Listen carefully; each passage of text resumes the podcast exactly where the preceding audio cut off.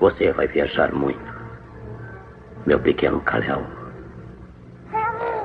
Mas nós nunca o abandonaremos. Mesmo depois de nossa morte. A riqueza de nossas vidas pertence a você. Tudo que eu tenho, tudo que eu aprendi, tudo que eu sinto, tudo isso e muito mais eu. Eu transmito a você, meu filho. Você vai me levar dentro de você. Por todos os dias de sua vida. Você fará de minha força a sua força. Viverá a minha vida em seu corpo. Assim como a sua vida será vivida por meu corpo. O filho torna-se o pai e o pai torna-se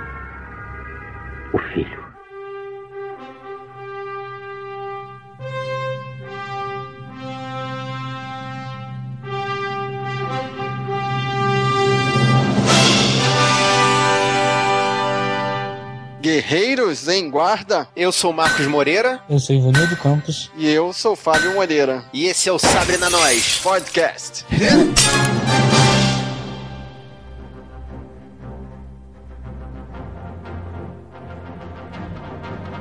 E na missão de hoje a gente vai falar do filme de super-herói mais maneiro do universo. Superman de 1978.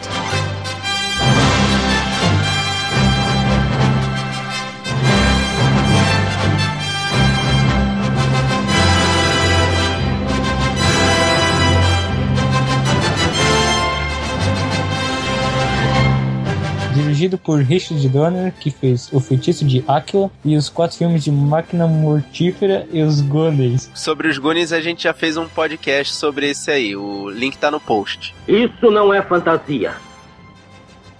Não é produto de uma imaginação fértil.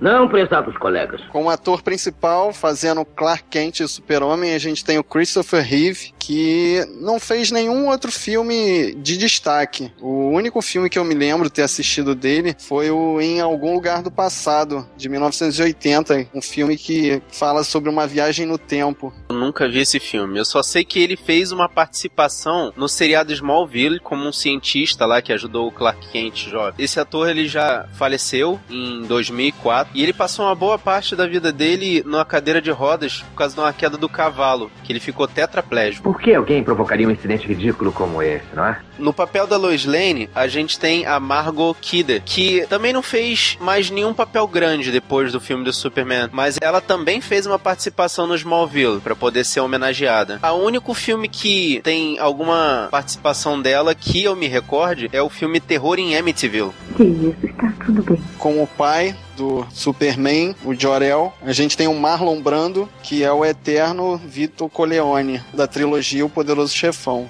Você não se recorda de mim. Eu sou seu pai. E como o inimigo principal do filme, a gente tem o Gene Hackman, que fez o papel do Lex Luthor. E esse cara foi o que conseguiu fazer outras coisas além de Superman. Ele participou de vários filmes: Inimigo do Estado, O Júri, Atrás das Linhas Inimigas, A Mexicana, Os Imperdoáveis, A Firma. Fez uma participação até em Gaela das Loucas. Isso não lhes dá um certo tipo de, de emoção por estarem presentes na mesma sala onde estou?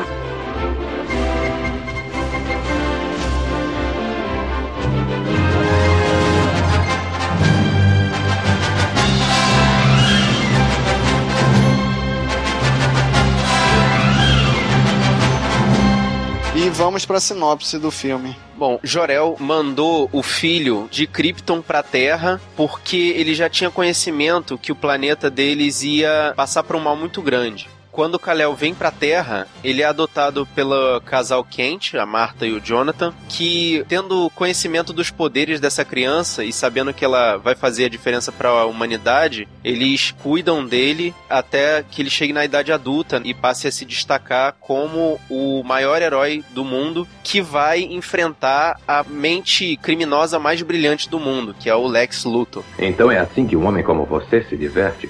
Tentando causar a morte de um monte de pessoas? Não. Causando a morte de um monte de pessoas.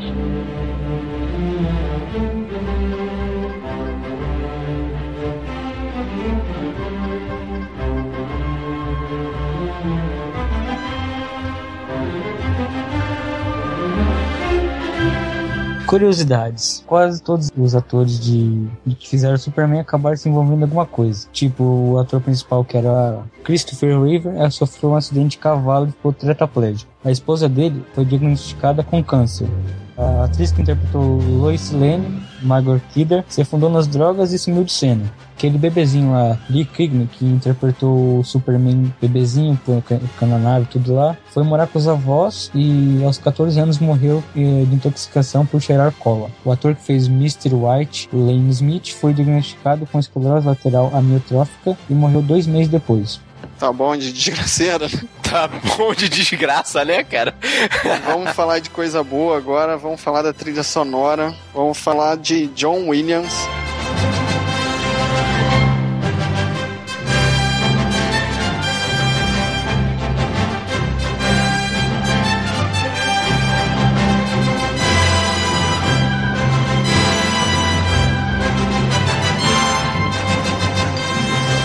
Também compôs as trilhas de Star Wars, Indiana Jones, Jurassic Park e, na minha opinião, essa é uma das melhores trilhas sonoras do cinema e do John Williams. É indiscutível que o John Williams ele fez as melhores trilhas sonoras da história do cinema. E reparem que na trilha principal você consegue escutar Superman. É, Você consegue escutar em vários momentos da trilha, na verdade, o nome do Superman sendo mencionado. Antigamente o cinema fazia música para os filmes para a pessoa poder lembrar e relacionar a música com aquele filme.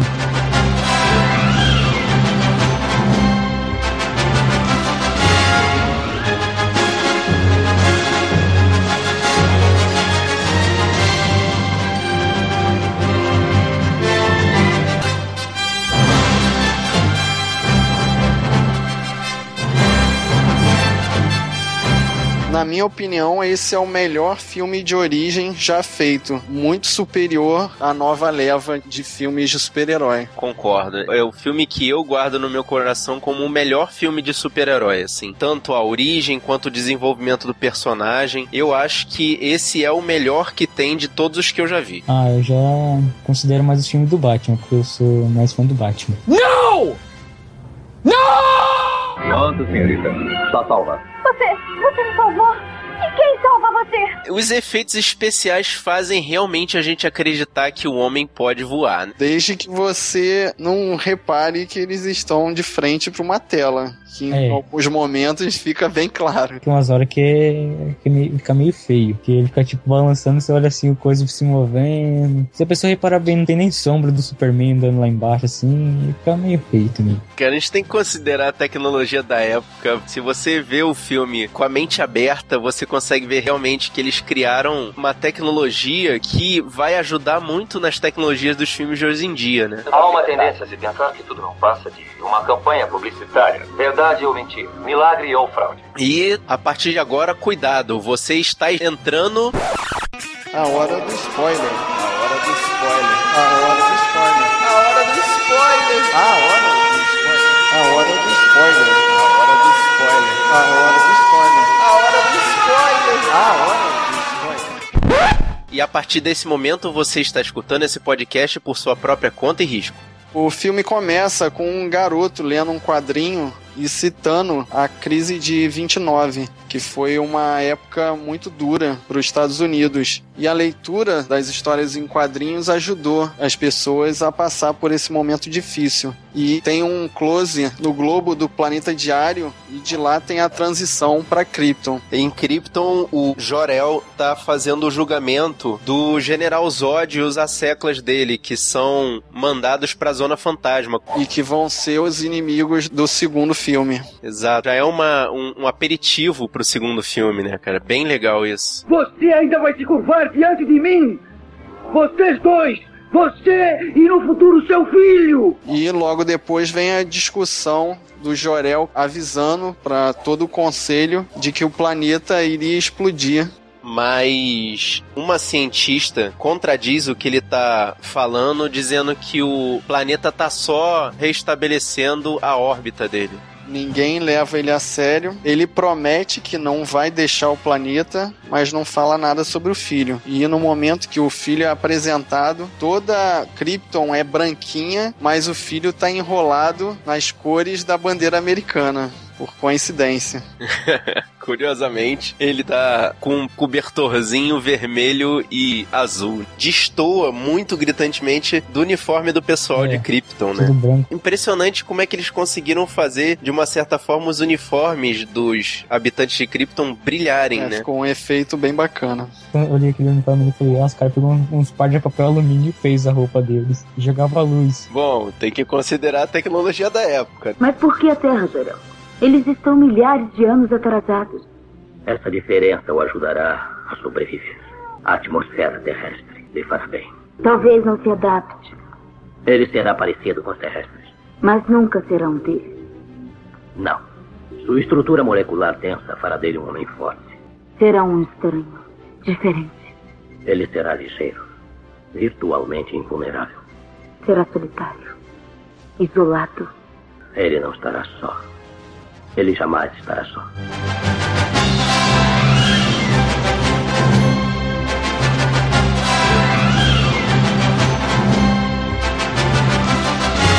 Em Smallville, a gente é apresentado ao casal de pais adotivos do Kal-El, Martha e Jonathan Kent, estão na estrada quando eles veem a nave caindo. E aí, nesse momento, coincidentemente, estoura um dos pneus da caminhonete do Jonathan, né? E ele tem que parar pra trocar. Não, eu acho que estourou por causa de- do- da nave, eu acho. E aí eles veem a trilha que o- a nave do Kal-El fez quando passou pra aterrizar. E aí eles vão lá pra ver o que, que tinha caído e encontram uma criança. E a Marta agradece porque ela, por algum motivo, nunca teve filhos e já pensa em adotar ele sem saber do que ele era capaz. Marta, está pensando o que eu acho que você está pensando?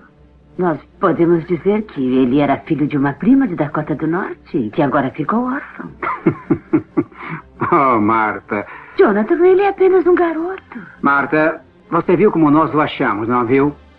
Marta, Clark, Kent, você está ouvindo o que eu estou dizendo? E aí, quando eles estão trocando o pneu da caminhonete, o macaco tem um problema, quebra, e aí, quando a caminhonete está prestes a esmagar o Jonathan Kent, a criancinha mostra do que ela é capaz. E ela ergue com a maior facilidade o caminhão. Eu queria saber como eles fizeram isso naquela época. Algo está nos ajudando.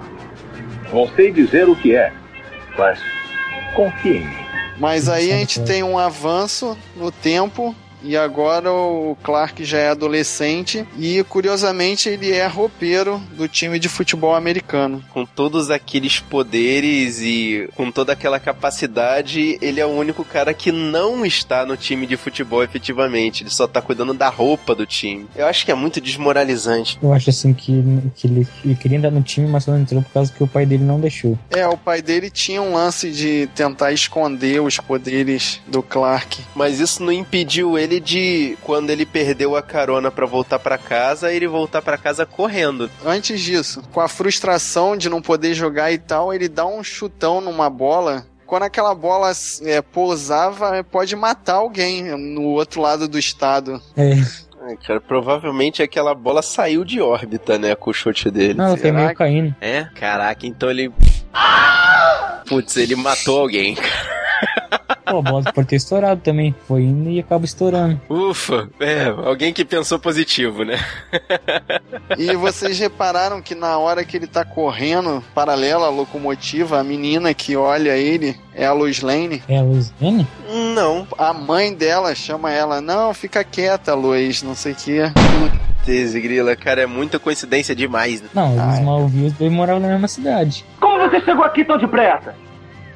Correndo. E na última cena da participação do pai do Kent, eles têm uma conversa que parece que o filme do Homem-Aranha chupinhou total. Ah, é aquela parte tio Ben da história em que o Jonathan Kent fala pra ele que ele tem que controlar os impulsos dele pra não ficar se exibindo. Basicamente, ele fala com grandes poderes, tem grande responsabilidade. Aí ele falou assim que ele tinha outro propósito. Um propósito maior. Que ainda ia ser descoberto futuramente, né? Depois ele parte pro Polo Norte e vai montar o castelo dele com o cristal, que é intitulado a Fortaleza da Solidão. Preciso partir. Eu sabia que esse dia estava chegando. Nós dois sabíamos disso. Desde o dia que encontramos você. Mãe. Eu sei, filho. Eu sei. Você sabe que direção vai seguir. Norte. Lembre-se de nós, filho. Lembre-se sempre de nós. Quanto tempo ele levou pra fazer aquele castelo, cara? Não, só jogou lá e já era. Cresceu. É, apareceu instantâneo, jogou na água igual miojo, em cinco minutos virou um castelo. Muito bom. Ah, uma pergunta, aquele cristal, ele tem que ser naquele mesmo ambiente, no gelado, com bastante água do lado? Então, eu imagino que deveria ser só um lugar isolado. Não necessariamente frio ou com água. Não, mas se olhar bem assim, o Polo Norte lembra o planeta Krypton. É, é parecido. Só que eu não gostei muito daquele cenário porque parecia uma, umas caixas de madeira pintado de branco, uma piscina, uma bagulho mexendo. E eu, e eu quero saber como que o Superman tava naquele frio todo só com um agasalho e só uma calça. Ah, mas ele é o Superman. Aqui nesta. nesta enorme fortaleza de solidão. Nós vamos juntos tentar encontrar as respostas. Quando ele vai lá pra Fortaleza da Solidão, ele passa 12 anos absorvendo o conhecimento daqueles cristais de Krypton. E detalhe, aqueles cristais, quando ele tava indo pra Terra de Krypton, ele tava transmitindo os conhecimentos através de um audiobook. Cara, que Não, trabalho pra gravar aquilo tudo. E no retorno dessa viagem de conhecimento, ele já, já é o Christopher Reeve, já tá com a aparência original e já tá com a roupa clássica. E na minha opinião, é a melhor cena de voo do filme é essa, quando ele levanta voo ali do, na Fortaleza da Solidão. É, também acho. Também acho, cara. Ali você bota fé que ele realmente é capaz de voar. Aquele símbolo do Superman, muita gente que fala que ele é por causa de Superman, mas não é. Aquele símbolo em cripto é o brasão da família dele e significa esperança. Essa parte de esperança é do filme novo. Não, esse aí passa ter nos quadrinhos mesmo. Eu também lembro disso. Eu lembro dessa história também. Tipo, se olhar tipo, na, na cena do. Na parte que tava o, o Joel falando com os caras do conselho, cada um na roupa dele tinha um brasão. Aham, aquilo ali fica Diferente. claro. Aí você olha assim no, do, do- É. no Joel tinha aquele. é, o S do Superman, então é o brasão da família do Superman. Olha, isso é meio difícil explicar. E aí, depois da saga de conhecimento dele, né, os 12 anos lá na Fortaleza da Solidão, ele já vai pra Metrópolis. Onde a gente é apresentado ao planeta diário através da lente do Jimmy Olsen. E a gente descobre que a Lois Lane é uma repórter famosa que não sabe escrever. Acho É, porque ela fica perguntando as palavras, né, pras pessoas. O editor Perry White corrige ela várias vezes. Mas ela demonstra que, apesar de não ter muita capacidade de, de escrever, ela tem um faro muito bom pra histórias extraordinárias. E a gente é apresentado ao alter ego do super-homem, o Clark Kent, que tá irreconhecível ali como Clark. Ele parece ser realmente uma outra pessoa. É, parece um fracote. É, parece um mané, né? Aquele cara mais pacato e distraído e, sei lá, meio Parece um desengonçado. É meio nerd, Bem né? nerd. E perdido, né? Ninguém leva ele a sério, ninguém cumprimenta ele no corredor. É, ele parece que não existe, assim, um fantasma. É, invisível. E o mais curioso de tudo, cara, é que quando ele é apresentado pra Lois Lane, o Perry fala que ele foi contratado porque ele sabe datilografar muito rápido. E ele não fez faculdade, não terminou colégio, não fez nada, né? Só editava o jornal da escola. Talvez. Pode ser. A partir desse momento em que a Lois e o Clark se encontram e se apresentam, começa a saga da Dona Morte, né? Que a Morte fica perseguindo a Lois Lane quase que o filme inteiro. E o Clark salva ela repetidas vezes. A primeira é num assalto, um ladrãozinho de esquina ia mandar um balaço nela e Clark segura a bala. Detalhe na cena em que ele passa a mão, né? Depois do tiro, já ele passa a mão na frente dela e cai duro no chão, né? Só pra disfarçar. Exatamente. E logo depois tem a queda do helicóptero, que é a primeira aparição pública do Super-Homem em Metrópolis. Achei aquela cena muito forçada dele erguendo o helicóptero com uma mão assim, parecendo que tava fazendo força. Cara, aquilo é fisicamente impossível. Você não consegue segurar um helicóptero ali pelo esqui de sustentação dele. É impossível. Cara, ele quebraria, com certeza. Da mesma maneira que se você pegasse uma pessoa que estivesse caindo, você também iria arrebentar com o corpo dela. Por isso, assim, até que o Joel falou que ele seria um deus se chegasse na Terra. É, mais pra frente a gente vai ver que ele tem poder de Deus mesmo. Exato. E mostra vários salvamentos do super-homem, vários assaltos que ele se mete. Ele salva até um gatinho de uma árvore e depois vai manter o, o Força Aérea 1 voando. Ele salva o presidente também. Detalhe pra cena em que ele salva o gatinho, porque ele vai, salva o gatinho, entrega o gatinho pra menina. A menina entra dentro de casa e fala: Mãe, o meu gatinho foi salvo por um cara que veio voando. E você escuta, cara, a mãe dizendo. Já avisei que não quero você falando mentiras. Tipo, a mãe deu um tapa na criança assim, escancaradamente. É mesmo. Cara, que vacilo. Agora vejam, nós estamos diante do maior furo jornalístico do século. Eu quero o nome deste homem, seja lá como queiram chamá-lo, e publicar no planeta a melhor matéria. Eu quero fotos, eu quero muitas perguntas, quero uma boa entrevista. Eu quero a verdadeira história. Quero o perfil completo deste homem.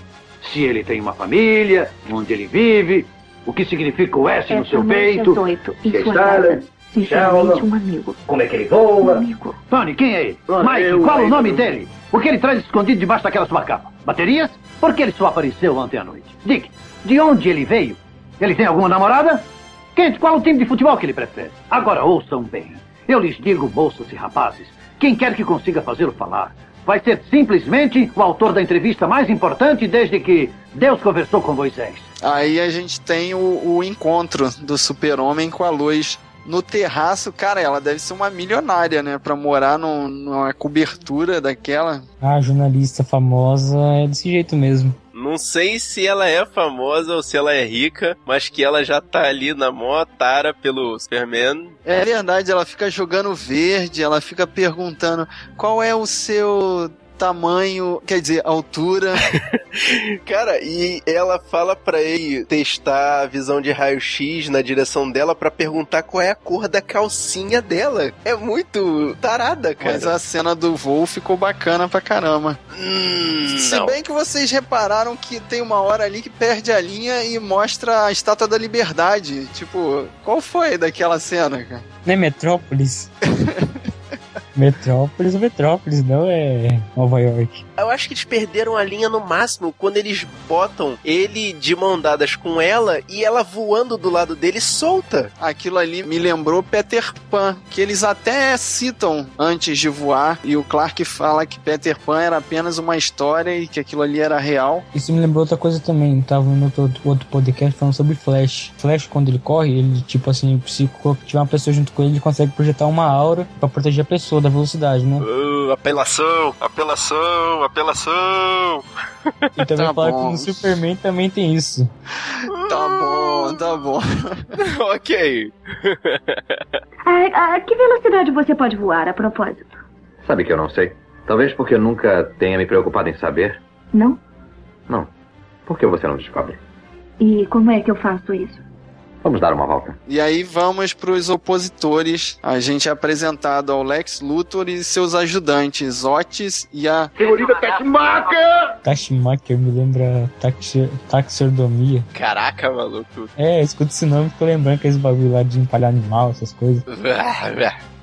E o Lex já tinha um plano, né, de especulação imobiliária e ele é cheio das conclusões. Ele conclui que o Super-Homem vai atrapalhar ele no plano dele e também tira uma conclusão do nada, né, que o meteorito que caiu do planeta de Krypton faz mal ao Super-Homem. Da onde ele tirou isso? Cara, eu não sei da onde ele tirou essa ideia, mas eu gostaria de saber da onde ele tirou um espaço debaixo do metrô pra fazer uma mansão. Tu nunca viu Tartaruga Ninja? O esgoto de Metrópolis deve ser muito bom mesmo, né? Inclusive tem uma piscina de água limpa no subsolo, né? Total. Água clorada.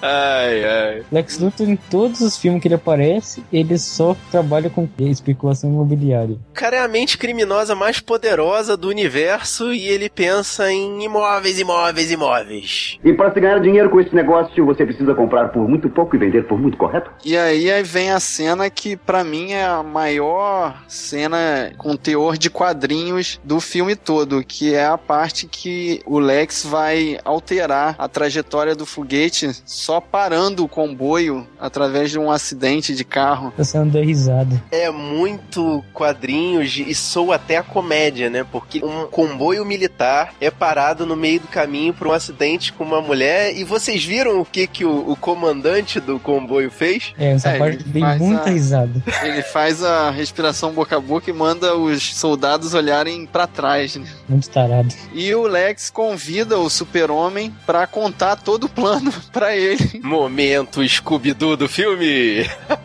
Ele, ele pergunta, ele modificou dois foguetes, né? Um da marinha e outro do exército. Sim, pra poder cada um é, ser mandado pra um lugar diferente e destruir a falha de San Andreas. Não, acho que eles iam mandar tudo pro mesmo lugar, não era? Não, não. Um é mandado pra Nova Jersey, que é na outra costa americana. Esse Ah, ele mandou só de zoação. É. Não, o Otis errou, assim, a configuração parece e enviou pra lá, né? Ah, Ah, não me foi lembro se era, isso? se, era, se era errar a É. configuração, mas eu lembro É, o que ele, a o objetivo dele, cara, era separar a Califórnia dos Estados Unidos. Na realidade era afundar, porque a Califórnia fica no, no final de uma placa tectônica. E o disparo iria. Metade da Califórnia fica na placa tectônica.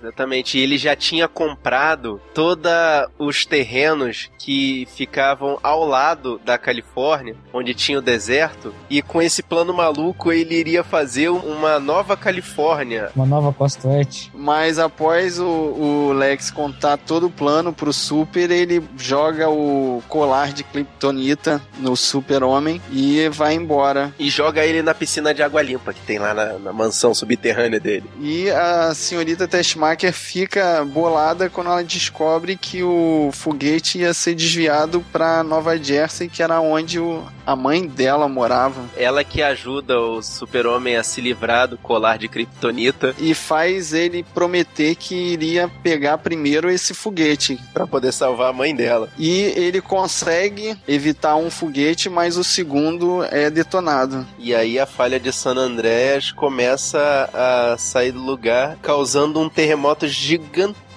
Começa a afundar. E ele entra dentro da falha e bota a placa tectônica no lugar. Putz, a cena dele botando a placa tectônica no lugar, Jesus. Forçado. Cara, e não, é engraçado ver a Terra voltando pro lugar, né? Depois que a Terra já tinha afundado. E aí a Dona Morte ataca a luz com tudo. Ela primeiro explode o posto de gasolina, depois derruba os postes na estrada para finalmente conseguir enterrar ela viva. O terremoto alcança ela, né? E enterra o carro dela com ela dentro. E o super-homem só chega a tempo de vê-la já morta. E dá o grito mais forte do mundo.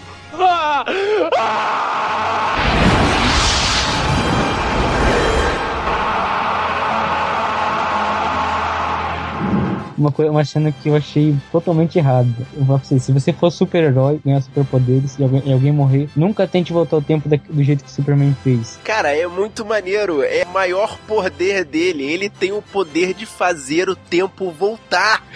Ah, mas aquela são dos quadrinhos mesmo, né? Então, que se muita- isso acontecesse realmente, ia acabar causando um super tsunami, um terremoto desgramado. É, cara, o cara é capaz de destruir o mundo pra tentar salvar uma pessoa. Pera aí, deixa eu tentar explicar. Aquilo ali é só uma maneira de você entender que o tempo tá voltando. Porque na realidade ele tem o poder de voltar no tempo, simplesmente. Ele consegue voltar no tempo e alterar a realidade. Mas aquilo ali é só uma demonstração do que tá acontecendo. Eu não tive essa impressão porque quando ele fez a Terra rodar ao contrário, depois ele fez a Terra voltar a rodar no eixo correto. Tipo, ela. Eu sei, mas, a- mas aí entra aqueles paradoxos malucos. Quando ele volta no tempo, o outro foguete, o que, que aconteceu com ele? Tipo, tem dois super-homens ali na, na realidade. Você não pode pensar muito em lógica quando começa a meter viagem no tempo na história. Ah, É mesmo, o, o Superman ele tem a mesma velocidade do Flash. O Flash volta também no tempo. Tá bom, tá bom. Me convenceu, Ivanildo. Flash é Valeu. muito roubado, Não dá pra levar o É, Flash. é, Não, você me convenceu, Ivanildo. Obrigado. Você, você me mostrou de uma forma alternativa que funciona. Ok, obrigado. é. Aí vem como que dizem, Superman tem poder de se tornar Deus. Exato. Ele é um deus, cara.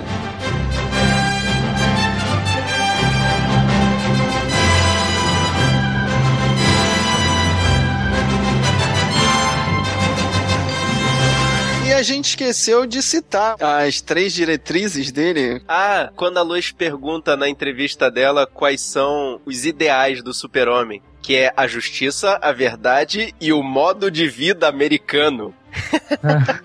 Tempos de Guerra Fria, né? Fazer o quê, né? Uhum.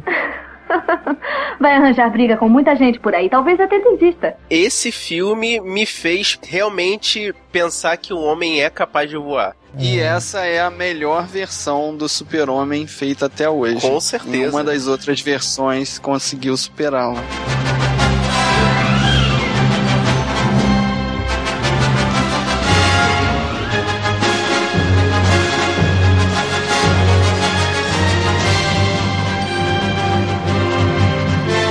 Isso aí, guerreiro. Se você tiver afim de mandar uma mensagem pra gente, entra no nosso blog. É o sabrinanois.wordpress.com Ou se quiser, manda um e-mail pra gente. no sabrinanois.gmail.com Querendo falar com a gente, a gente também tem perfil no Facebook, no Twitter, no Google Plus, no Scooby ou no Filmou. Todos eles são Sabrina Nós, tudo junto. E para você receber essa missão no seu computador ou no seu MP3 player e até mesmo no seu celular, é só você assinar o feed que tá na nossa postagem ou procurar a gente lá na iTunes Store. Eu sou o Fábio Moreira. Eu sou Ivanildo Campos E eu sou Marcos Moreira. e esse foi o Sabe na Nós Podcast.